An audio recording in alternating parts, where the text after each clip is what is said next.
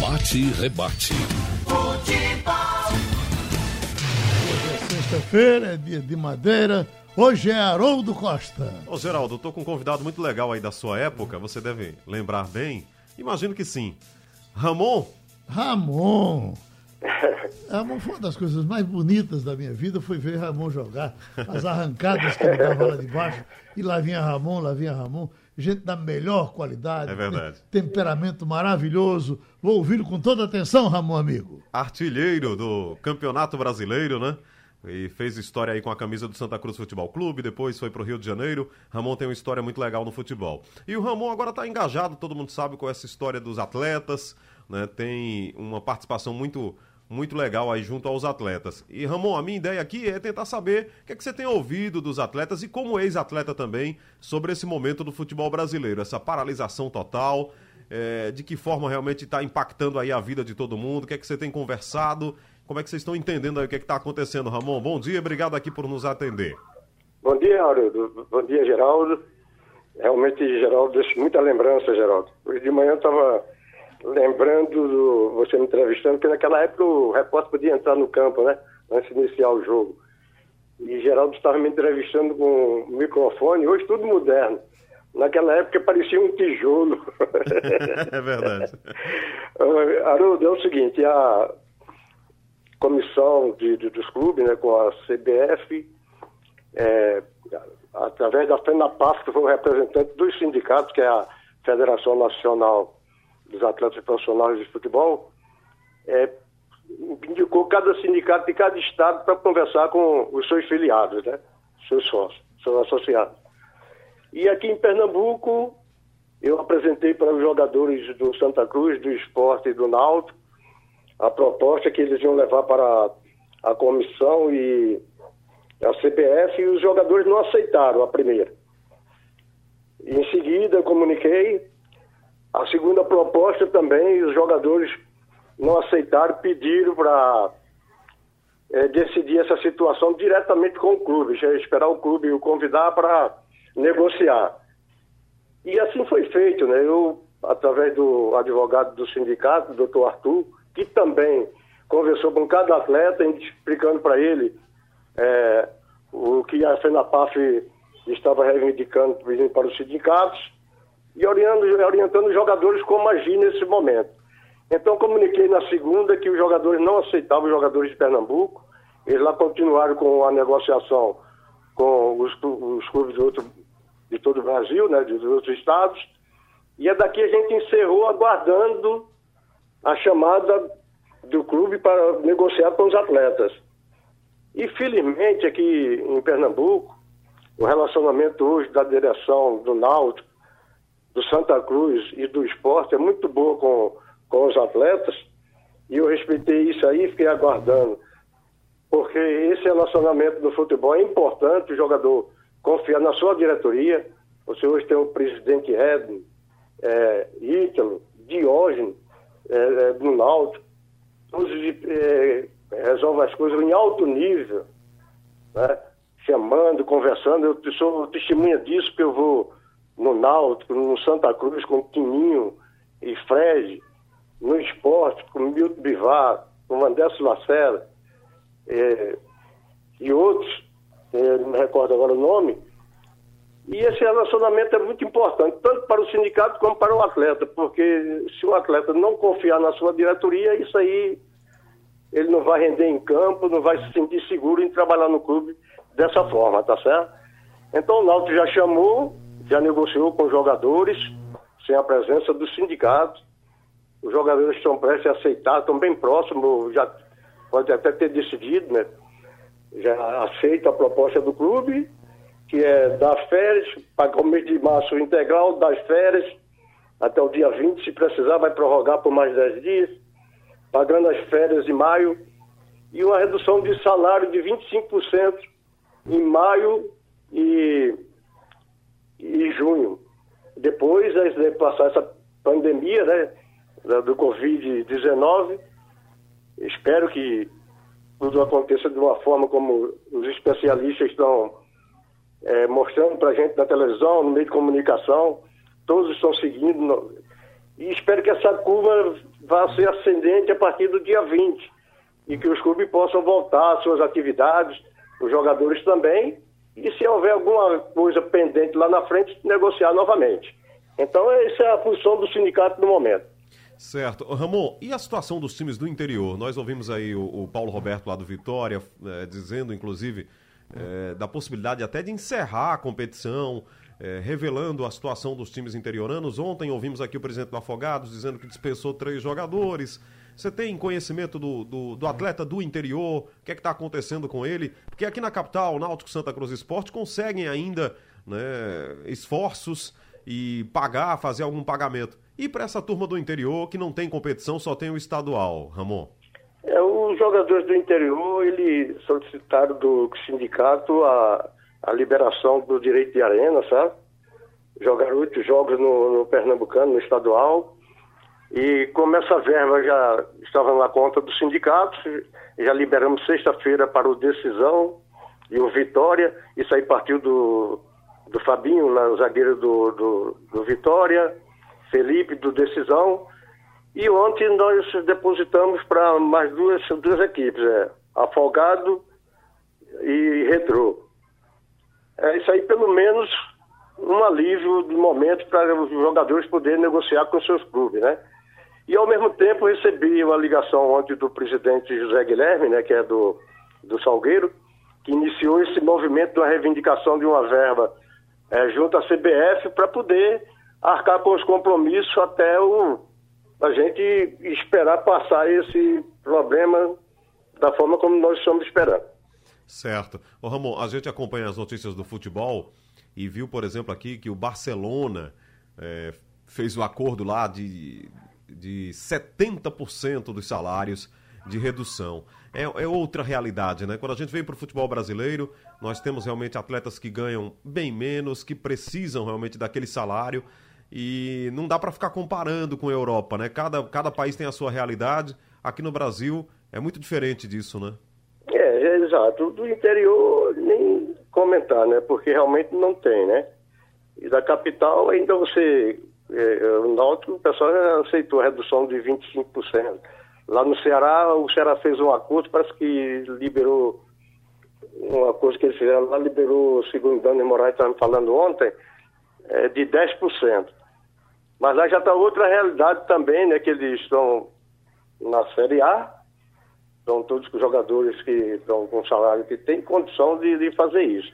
Agora, no futebol de Pernambuco, no momento, eu não vejo essa possibilidade, a não ser o Santa Cruz, o Esporte e o Náutico. Certo. Ramon, e a sua opinião sobre uma, uma certa linha de ideia, de pensamento que existe hoje para terminar as competições por causa do calendário, as competições que não foram concluídas. No caso, os estaduais, que são é, mais difíceis, porque esses times do interior vão ter muita dificuldade para remontar elenco, para botar esses jogadores em condição de jogo, para voltar aí um campeonato estadual. Você tem conversado com os atletas? Eles, eles é, já externaram alguma opinião sobre isso? Não, pela vontade deles, eles querem que continue, que seja concluído o campeonato. Agora, a gente tem uma dificuldade imensa aí por data, né?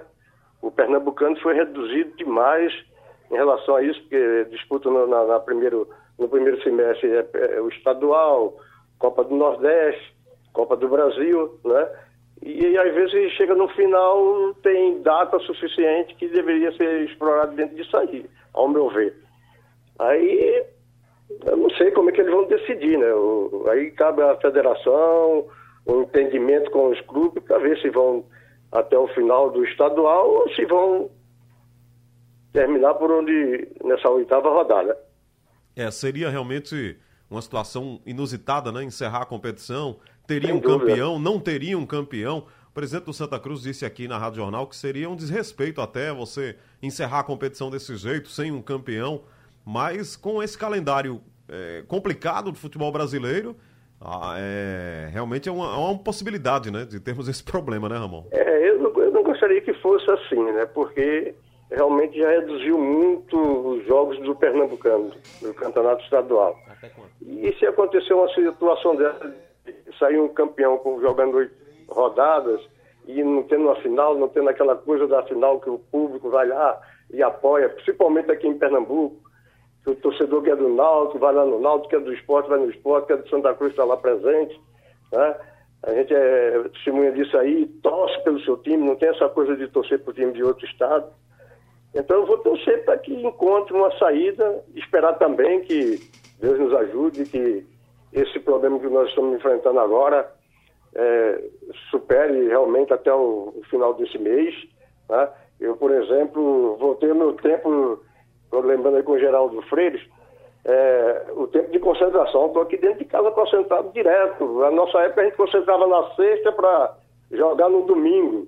Saía na segunda, concentrava na terça para jogar na quarta. Tá certo? E hoje o campeonato era disputado até agosto, tinha data suficiente, etc, etc. E hoje não, hoje está tudo imprensado ali, o calendário. Tem momento que tem jogo demais, até que a gente às vezes tem que interferir, porque tem jogo de dois em dois dias, tem que ter um intervalo de 66 horas. Né? Em determinado momento a gente nem interferiu por conta de podia prejudicar tanto o jogador como o clube. Vamos colocar um exemplo do Náutico. O Náutico teve um momento que estava jogando de dois em dois dias, colocou os jogadores da base para poder disputar a competição. E com isso aí revelou é, Thiago, revelou Eric, revelou Jess, revelou Bruno. E foi assim que eu tive a oportunidade lá atrás, que Geraldo sabe da história, né? Então eu vejo dessa forma que vamos ver se encontramos uma situação, uma, uma posição aí para ir até o final do campeonato. Ô Ramon, é, a gente tem ouvido também é, do futebol europeu, o Carlo Ancelotti, ele disse o seguinte, e, e, essa tem sido uma opinião que a gente tem ouvido por aí, de que o futebol vai passar por uma, um novo momento.